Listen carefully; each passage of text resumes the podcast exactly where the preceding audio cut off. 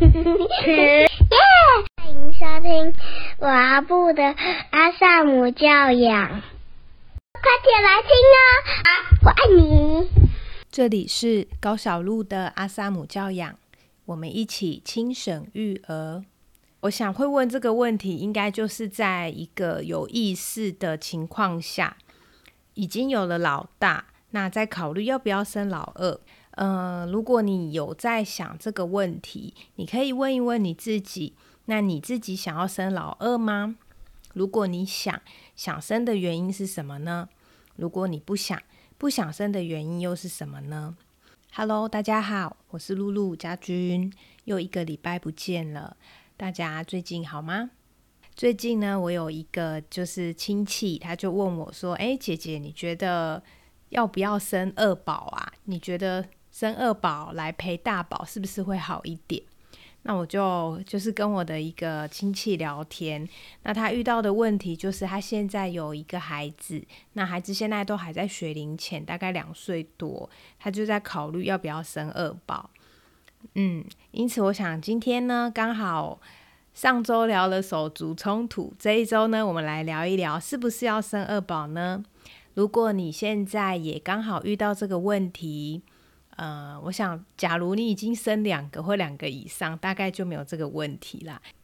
我就问了我这个亲戚说：“那你想生吗？”他就很犹豫，他就说他不知道他自己想不想生，所以他想要来跟我聊一聊。那我大概就陪他聊一聊。那我想今天也给各位一些方向。呃，如果你有在想这个问题，你可以问一问你自己：那你自己想要生老二吗？如果你想想生的原因是什么呢？如果你不想不想生的原因又是什么呢？有很多的妈妈想生老二的原因，也许是因为想要给手足一个伴。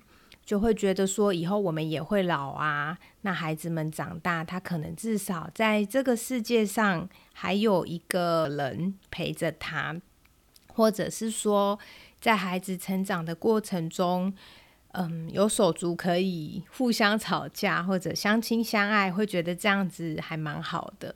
那不想的原因，大部分好像也蛮多妈妈会考虑到。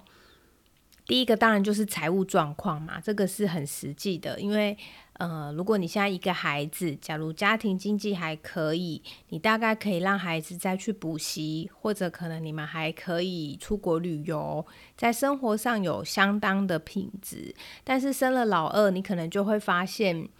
呃，这些东西就会有一些需要牺牲，所以生活品质也是一个考量。然后再来就是也会担心自己能不能够处理手足问题，也会是一个考量。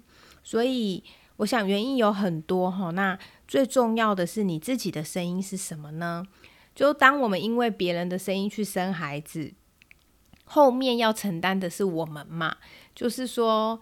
叫我们生的路人，或者叫我们生的长辈，或者是远房亲戚，甚至是我们自己的朋友，他在面化修，那生了之后也是我们自己要生，自己要养，自己要负起教育跟后续的责任。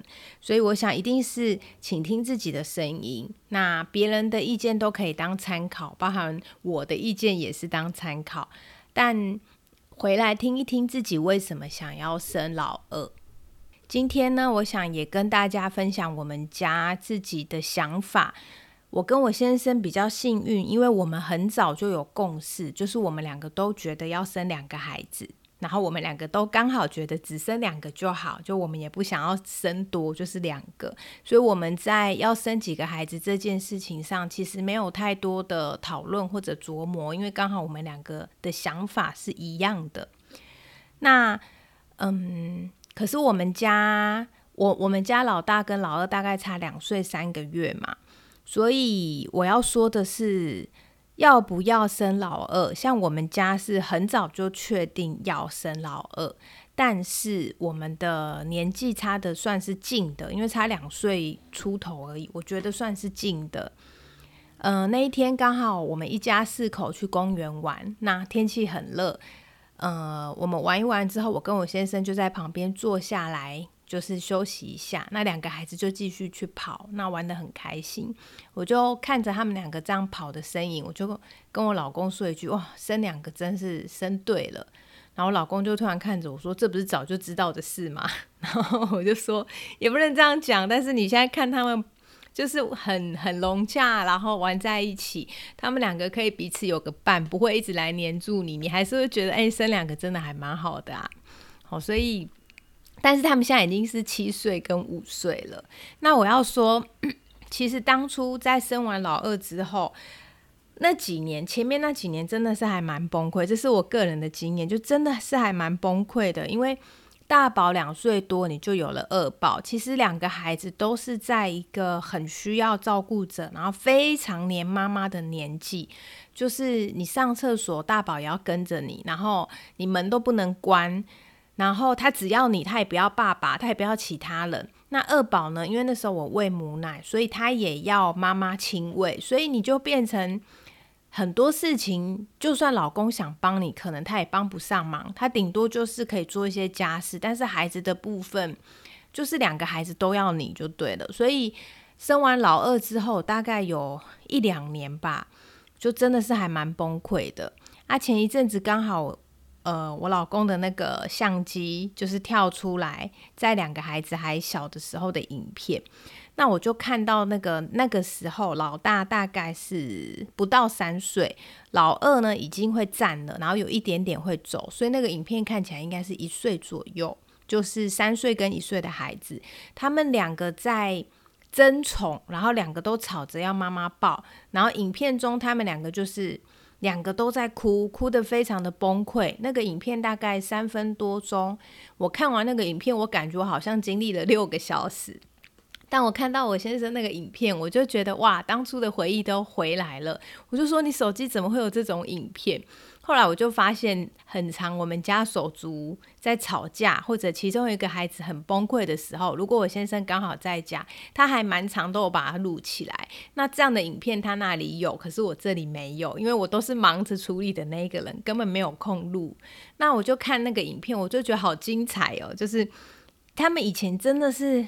争宠真的很凶，然后，嗯，会对对方动手，然后会尖叫大哭。现在这些事在我们家几乎已经都没有了。然后我就看那个影片，回味起来就觉得哇，我们到底是经历了什么？所以我们家的参考是，嗯，如果孩子在年纪差这么近的时候就生二宝，妈妈真的前面会有几年很崩溃，因为包含婴儿出生。他会比较需要妈妈的照顾嘛？如果妈妈是自己带的话，那再来就是可能你还要喂母奶，可能孩子不见得可以睡过夜，所以你有可能会牺牲，也许一年或者再长一点点，就是吃不饱，然后你就会觉得你的生活一直在 玲珑 C，就一直在。做一些你看不见你到底在做什么，然后忙着喂孩子吃，然后你可能连好好吃一顿饭、好好的让自己洗个十分钟的澡的机会都没有。所以，如果孩子大宝还在学龄前要生二宝，可能要先做好这样的心理准备，就是。老二出生的第一年一定是辛苦的。那我个人的经验，大概要辛苦至少三年，就是老二出生后至少还要再辛苦三年。然后慢慢的孩子也长大了，就会生活会稍微比较回到正轨一点，或者没有那么崩溃一点。可是不一定哈，就是要看孩子。之间怎么相处，然后大人怎么引导，所以这是我们家自己的经验。可是现在回过头来看，当然是觉得很好，因为孩子七岁跟五岁，那他们感情也还不错，就会觉得生两个还蛮好的。所以如果你已经做好心理准备，生了老二之后呢，你已经打算好前几年就是稍微辛苦一点，那我觉得你等于是准备好了就。你觉得可以，那就生吧。好，那如果你听完我今天的分享，觉得有点可怕，那也许再缓一缓，我觉得也没有什么不好。那么要考虑的是，我认为队友还蛮重要的，有没有共同的共识？你们都觉得生比较好，还是不生比较好？如果你们觉得生比较好，你们有没有共识要差几岁比较好？那，嗯，我只能说队友真的很重要，因为如果你生了老二，那家庭端真的会很混乱。如果你的队友是能够协助得上，不论是在哪一个方面，也许是后援，也许是照顾，也许是家事，也许是经济，或者也许是他能够帮你抵抗长辈的一些声音，或者外来的一些压力，这些都会有影响。要不然有时候你生了两个，那你你弄孩子都来不及了，可能长辈那边还有一些声音，或者是可能你在。睡不饱的情况下，你还要再去额外承受娘家或者是婆家或者是其他外来的压力，那我觉得这些东西其实都会在照顾者的身上造成一些心理负担。对，就是心理负担。那我也有遇过有一些妈妈真的是顾两个孩子，顾到忧郁症的，然后顾到自律神经失调的，或者顾到就是啊。反正真的很崩溃，就是我觉得这些真的都需要把它纳进来考量。那如果你的队友至少他是能够在各方面能够多支援你一些，这样的话，我想如果要差这么近的年纪，就可以试试看。那差这么近的好处是，孩子的年纪不会差太多，所以他们在玩的时候，有些东西。是玩得起来的，比如说像我们家孩子现在七岁跟五岁，但他们两个是玩得起来的。那如果再差多一点，比如说可能差三四岁以上，也许有些时候你的大宝跟二宝就会玩不起来了。好，那嗯，这个是年纪差的近跟差的远，还是会有一些差别。那我想。大部分的人可能在考虑到底要不要生手足的时候，还是会以自己的经验作为一个参考的值。就是说，比如说像我自己有两个弟弟，那我先生他们家也是三个手足，所以我们可能都会以自己的经验，然后诶，我有手足，我的经验可能是好的，我就会觉得那我也想要生一个手足给我的孩子当伴。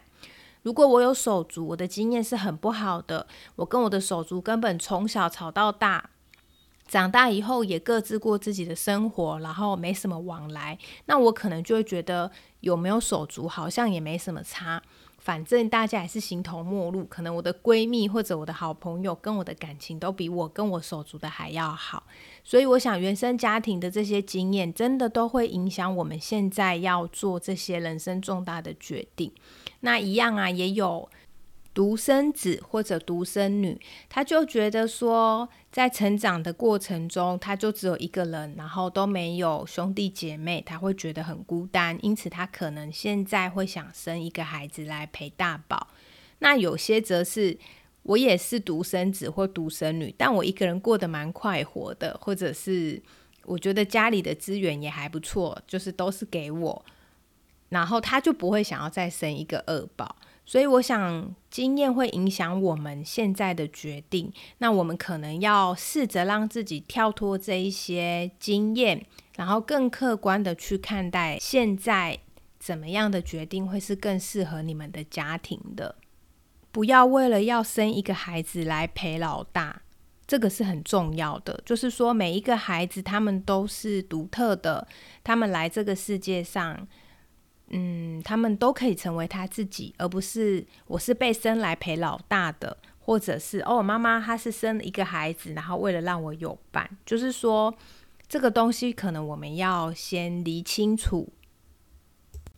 如果我们因为觉得小孩子没有伴很可怜，那之后我们生了孩子，其实在。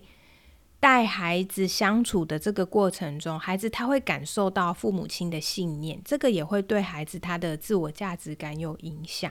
我想，关于是不是要生二宝这个问题，他一样没有标准答案，他还是需要回过头来看你们夫妻之间，还有你们的家庭更重视什么，你们为了什么，所以想要生二宝呢？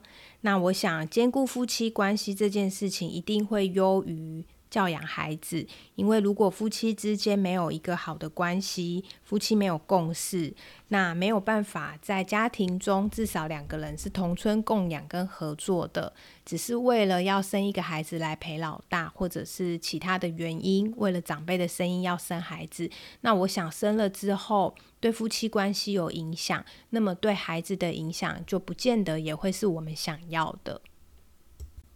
因此，理清楚我们到底更重视什么是很重要的。可能有些家庭更重视的是生活的品质，有些家庭呢更重视的是对孩子的教育还有栽培，就是培养的部分。那如果是我们家，我想怎么引导孩子，怎么教育孩子，还有父母亲对孩子的爱，一定是会比。家庭富不富裕，还有我们能够带给孩子什么样的物质生活更重要的，这个是我们家的想法。所以，如果你想要生二宝的话呢，把自己跟就是夫妻之间，我们自己是准备好的，这个会是很重要的，在各方面都准备好，包含是心理上的预备，然后经济上的预备。还有，我们是不是已经有做好正确的期待？我们知道生了二宝，大概前一年一定是辛苦的。那我我觉得至少要抓前两三年，都家庭会呈现是一个比较混乱的状态。那对孩子呢，要有一个正确的期待，就是不论他们感情怎么好，其实孩子之间一定都会吵吵闹闹的，这是很正常的。那如果我们会期待孩子永远要和睦相处。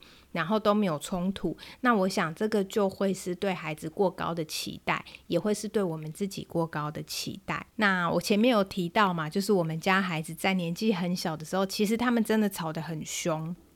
你可以看到一个不到一岁的孩子，他其实对哥哥就有敌意的那种娃娃，然后有敌意、很生气的那个脸。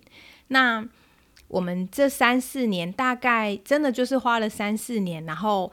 秉持着阿德勒心理学的精神，然后试着去看懂，当孩子在争吵的时候，他们表面上会为了一些问题而争吵，但是我们在学习看那个争吵的底层，他们到底在吵什么？学习如何处理手足之间的冲突，是一门我觉得是一门蛮有趣也蛮大的课题。可能他们要的其实是父母亲的关注跟爱。也可能孩子真的是在解决问题，只是他们还没有办法用一个看起来是良好沟通的方式去一起面对或处理一个问题。那我想，真的要学习不要介入孩子的冲突，还有看懂孩子他那个争吵最底层他的目的是什么，他的冰山底层的渴望是什么，我们去满足这个东西。那我一直相信。要让手足之间能够和睦相处是有方法的。通常用惯性来介入孩子之间的冲突，会让这个冲突更剧烈，或者说会让孩子之间对彼此的敌意是更深的。所以，我想把自己准备好来，然后学习如何。去看懂手足冲突，你就会更知道要怎么去面对孩子之间的冲突。那我们就能够走在孩子的前面，让他们能够学习彼此合作，还有在冲突之中学习怎么沟通。我想这些呢，就会变成是对孩子来说很重要的礼物。在阿德勒心理学里面呢，家庭星座就是手足之间他们如何彼此影响。手足之间会影响彼此在家中的一个位置，还有他们如何追求归属感。因此，我想，如果大家愿意的话呢，可以一起来学习这个阿德勒心理学，也会对于之后你要带孩子，就是手足，会很有帮助的。最后呢，如果要生老二，有没有建议的年纪？我个人认为，如果你准备好了，那我想孩子年纪差近一点是 OK 的。嗯，如果你不想要生活这么崩溃，或者是在心理上或者生理上，你觉得你可能没有办法负担，那我觉得孩子如果能够拉到五岁左右或者五岁以上，那你再带孩子就会比较轻松。那如果是六七岁以上就很明显啦，就明显跟差两三岁有很大的差别。因为这时候大宝他已经比较有能力，能够照顾自己，也比较听得懂人话，所以这时候你就比较可以更好的去引导大宝来协助妈妈来照顾二宝，那让大宝呢？可以有一个，我是有能力的，我是可以帮忙的，我是可以付出贡献的。用这样子好的方式，在他身为哥哥或姐姐的这一个角色上，也可以得到正向的价值感跟归属感。好，那我想关于是不是要生二宝的议题，我们大概就先聊到这边。最后呢，也跟大家工商服务一下，在九月份九月五号的时候呢。我有开一个阿德勒取向的自我探索、自我鼓励的成长课程，那它是线上的八周八个主题，其中呢有一周的主题就是在用阿德勒心理学的方式探索手足排行，我们去了解一个孩子他到底在家里面会如何被他的手足所影响。那这个探索都是对自己的哈，不是对我们现在孩子的探索。但是我想，当我们能够回头去看一看，当年我们在小时候，我是家里面排行老几呢？我是排行老大，还是老三，还是老幺？我去看见我自己的手足排行，然后去看见我在这个排行中受到什么样的影响。看懂自己了，那么现在我们就比较能够回过头来，也能够看懂孩子他们在手足的冲突中，或者他们现在上演的这一出，他们到底是找到了什么样的位置跟归属感，我们就比较能够协助孩子去调整他在家中的位置。好，那我想相关的课程资讯呢，如果大家有兴趣，就可以去看资讯栏。希望有机会九月份和你在线上一起学习喽。那今天我们就先聊到这里。这里是高小路的阿萨姆教养，我们一起轻省育儿。下集见，拜。谢谢收听，欢迎留言与我分享你的看法。喜欢的话，请给我们五星好评哦。下次见，拜拜。